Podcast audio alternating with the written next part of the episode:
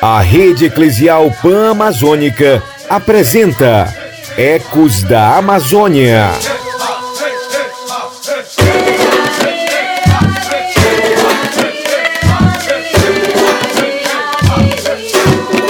É gente de verdade, É Abaeté, é Caiapó,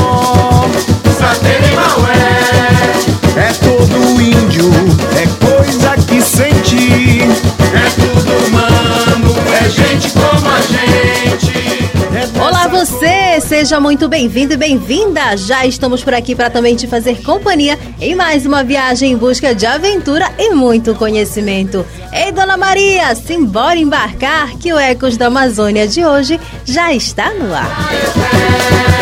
A força bruta, labuta no dia. A noite encanta bela cantaria. É tirió, atroarixe, que me é bem crer. Se vem da mata. Não é de hoje que lideranças são ameaçadas por conta dos conflitos existentes no campo. Muitas foram até assassinadas por não se subordinarem ao Deus Dinheiro. Hoje vamos trazer uma temática que há anos vem se estendendo em diversas partes do país. Contudo, na região amazônica, a situação tem se agravado por conta das aberturas deixadas nos últimos quatro anos. Como resultado, aumento no número de assassinatos de lideranças, ameaças, além de intimidações individuais e coletivas. O motivo de tudo isso? Tomar posse, mesmo que à força, da terra de indígenas, quilombolas e comunidades tradicionais para uso exclusivo de empresas do agronegócio, mineração e garimpo ilegal, dando origem assim aos conflitos no campo, como bem canta Padre Zezinho. Ecos da Amazônia. Por causa da tua palavra, por causa da libertação, por causa de um pouco de terra, por uma fatia de pão. Mataram mais um irmão, Mataram mais um irmão,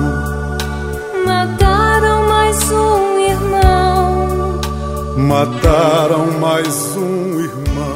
No Brasil, essa problemática se estende desde o período colonial, com o início da distribuição de terras no país. Para o podcast de hoje, convidamos a Andréa Silvério, da Comissão Pastoral da Terra, CPT, para que nos ajudasse a compreender melhor essa questão. Andréia, seja muito bem-vinda ao Ecos da Amazônia. Para a gente começar esse bate-papo, como surgiram esses conflitos no campo, em especial na região amazônica? É importante a gente pontuar que a CPT foi criada né, pela Conferência Nacional dos Bispos do Brasil, ainda na década de 70, justamente em razão do acirramento dos conflitos no campo, né, que era identificado né, pela Igreja Católica já naquele período, de repressão também pela ditadura militar, sobretudo em algumas regiões da Amazônia, né? estado do Mato Grosso, sobretudo o norte do Mato Grosso, o estado do Tocantins, o estado do Pará, foram regiões onde inicialmente a CPT começou o seu trabalho de acompanhamento das comunidades que se encontravam em situação de conflito, né, em processos coletivos de luta pela terra e também sendo duramente reprimidas pela força militar nesse período da ditadura. Uma característica muito marcante do nosso trabalho é a realização das denúncias, né? As denúncias com relação às diferentes formas de violência, de violações de direitos humanos. Então a CPT atua também muito nesse espaço de denunciar essas situações para a sociedade, de denunciar isso perante o Estado e também denunciar as violações que são praticadas pelo Estado, né? Bem interessante esse contexto histórico, Andréia. E seguindo por essa linha, quais as principais causas desses conflitos? A primeira delas é a ausência da justa distribuição de terras no Brasil, né, uma prioridade que se deu historicamente para o agronegócio, para o latifúndio, em detrimento dos direitos territoriais, ambientais e sociais de outros sujeitos que também se encontram no campo, que são aqueles que estão em processo de luta pela conquista de seus territórios ou pela defesa dos seus territórios. Né? Segundo ponto, está muito relacionado à própria violência direta que é praticada contra essas pessoas, contra esses grupos, é a impunidade. A PT sempre trata desse tema porque nós acompanhamos a partir dessas denúncias que são feitas muitos casos de violência direta, de ameaças, de tentativas de assassinato e também de assassinatos consumados contra trabalhadores rurais, contra populações do campo, contra lideranças e a gente identifica uma falha no sistema de justiça no momento de investigar e também no, no momento de promover a punição. A gente sabe que mesmo diante das ameaças, muitas lideranças permanecem nos territórios e não abrem mão de suas terras. Com isso, vivem à mercê dos perigos diários e principalmente das incertezas do amanhã. A realidade é vivida e sentida em todo o país. Mas a nível da região amazônica, que estados apresentam maior incidência de casos, Andréia?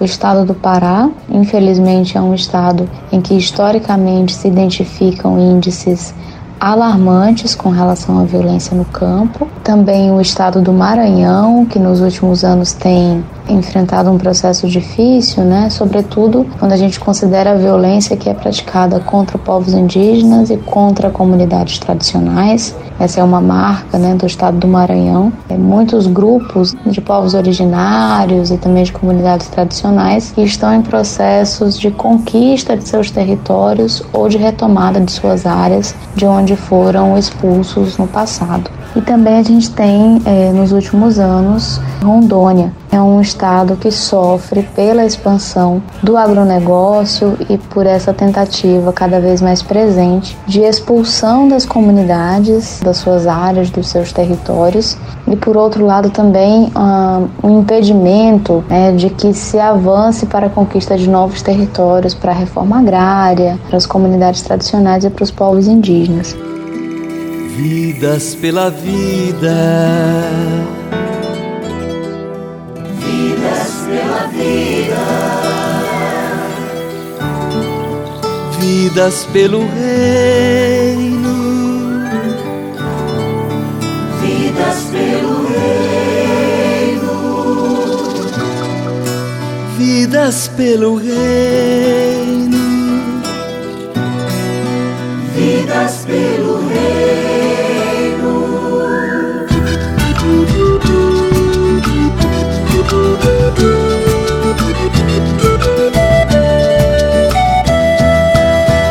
Todas as nossas vidas, Todas as nossas vidas, como as suas vidas, como as suas vidas, como a vida dele, como a vida dele, o mártir Jesus. o mártir Jesus. Segundo a Comissão Pastoral da Terra, a CPT, o estado do Pará apresenta índices alarmantes de violência no campo. Já no Maranhão, a violência é direcionada aos povos indígenas e comunidades tradicionais. Em Rondônia, o agronegócio tem sido motivo de muitos conflitos. E por falar em Rondônia, recebemos por aqui a Petronila Neto, integrante da CPT. Seja muito bem-vinda ao Ecos da Amazônia. Petronila, poderias destacar para a gente a situação de Rondônia frente a essas questões de conflitos no campo? Eu começo destacando que, infelizmente, no estado de Rondônia, a dinâmica dos conflitos agrários se perpetua cada vez mais com o aparato do Estado. Nos últimos quatro anos, vários foram as comunidades tradicionais, povos indígenas e camponeses e camponesas na luta pela terra que sofrem com ameaças e pressões contra suas vidas. Diversas vidas de camponeses indígenas vinculadas à luta pelo território foram ceifadas, né? Aqui no em Rondônia, principalmente eh, em áreas de conflitos agrários. Acreditamos que estamos vivendo o ápice da criminalização da luta pela terra, marginalizando todos e todas que apoiem de qualquer frente a luta social e popular. Tivemos direitos humanos e sócios territorial negligenciados e negados, em que defensores e defensoras foram ameaçados, mas o compromisso com as comunidades e povos tradicionais nunca foram deixados de lado por essas pessoas. Acreditamos que a resistência desses povos, dessas famílias, é, que fez com que não tivesse tido mais despejo durante a pandemia. Então a gente tem um Estado aqui, a polícia agindo em nome do Estado, logicamente, para defender o latifúndio. E como tem sido a atuação da Comissão Pastoral da Terra no Estado? A CPT busca acompanhar da melhor maneira possível todas as áreas que estejam sob conflito, seja por despejo, ações de pistolagem, entre outros né, propósitos nevastos vinculados aos latifundiários relacionados a agronegócio, cada vez mais se expande por meio da fronteira agrícola, sendo uma expansão atrelada ao aumento de desmatamento, principalmente aqui no centro-oeste, na região norte de Rondônia, né, que é sul do Amazonas, então, muitas queimadas e mortes no campo, na cidade, na floresta e nas águas. Dessa maneira, a CPT tem conseguido estreitar suas articulações junto à ouvidoria pública externa da, da, Defensoria Pública do Estado, da Defensoria Pública da União, do Ministério Público, assim como o fortalecimento de uma rede entre movimentos sociais e organizações sociais vinculadas à garantia dos direitos humanos e socioterritoriais das comunidades tradicionais, camponesas, povos indígenas, né, entre outros. Essa rede, por exemplo, é um fruto né, da, da vinda da, do Conselho Nacional dos Direitos Humanos, que esteve em missão em 2022 aqui em Rondônia, e nós conseguimos meio que consolidando essa rede na defesa dos defensores e defensoras de direitos humanos. Ai,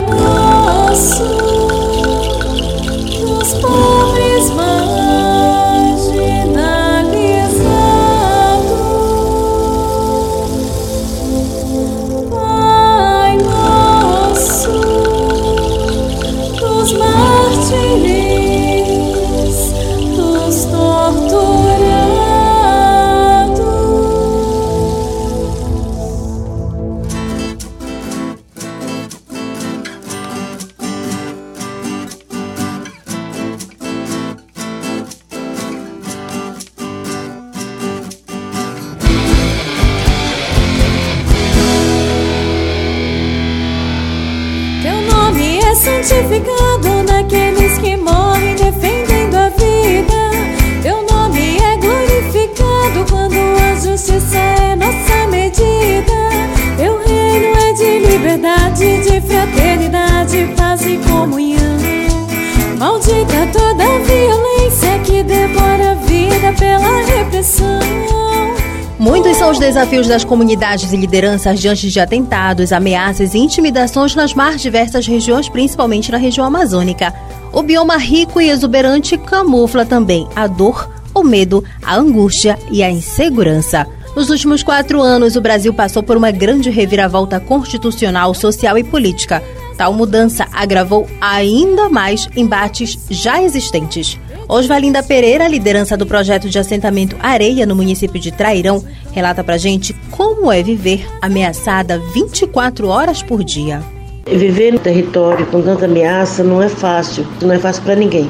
É você não ter vontade própria. Eu, eu falo assim, o Daniel, a gente não tem vontade própria. A gente tem que fazer o que os outros mandam, o que a equipe manda fazer, o que a polícia manda fazer. A pressão é diariamente, a gente não dorme de noite. Sempre na preocupação se a gente vai sair e vai acontecer alguma coisa. Viver num, território ameaçador por si já é ruim. Agora, ruim quando as pessoas que te ameaçam estão tá em, em volta de você.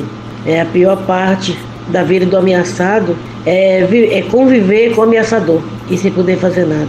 É como se estivesse numa colmeia e viesse um predador e você não tem para onde correr, porque só tem uma saída. É assim que a gente se sente, sem saída e sem resposta do governo.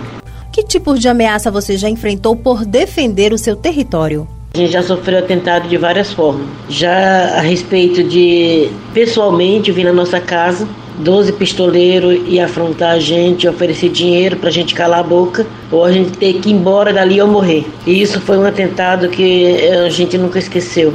Eu não consigo esquecer. Você está acurralado dentro da sua própria casa, com várias pessoas armadas, e você ter que recorrer só a Deus. Outro atentado que nós passou, para muitos fala que pode ser que, que não soa um atentado. Da gente estar tá andando na, na, de moto na, na estrada, sem ter lugar para se esconder, e uma moto põe correndo atrás da gente até a gente entrar no, no meio do mato e ele entrar atrás. E a gente se fazer que tá armado para poder se livrar da pessoa armada atrás da gente. Já aconteceu também deles parar o carro, abrir as portas bem no meio da estrada, uma estrada que dá para passar só um carro, e abrir as quatro portas e esperar a gente com a arma na cintura, pra gente desviar com a moto bem pelo meio do mato, pra ver se a gente ia parar ou ia amedrontar a gente.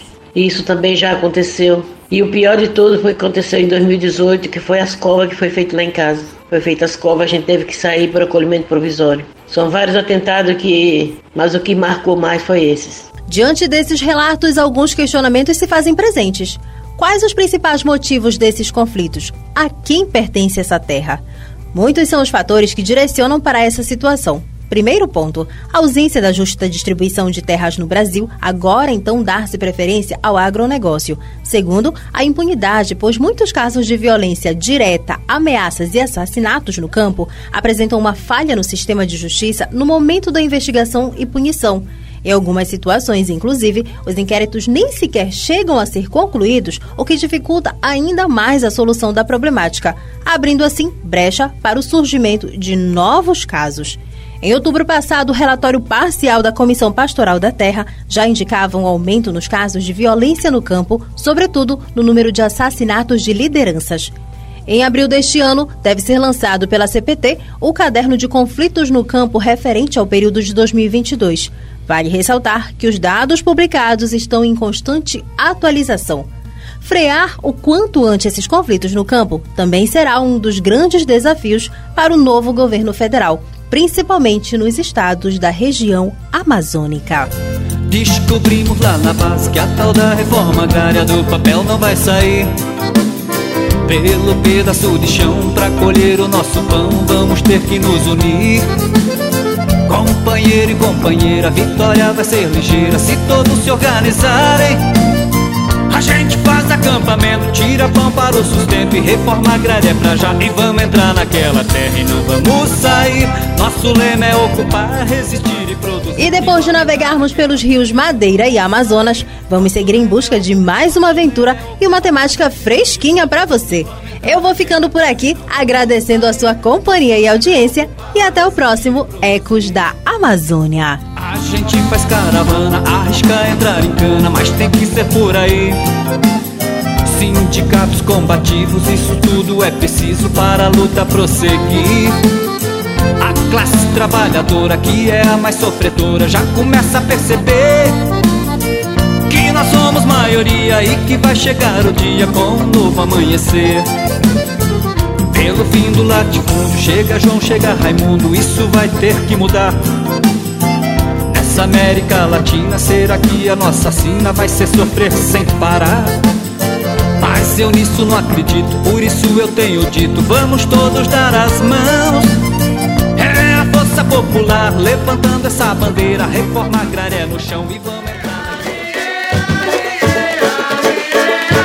Você ouviu Ecos da Amazônia, uma produção da Repam Brasil.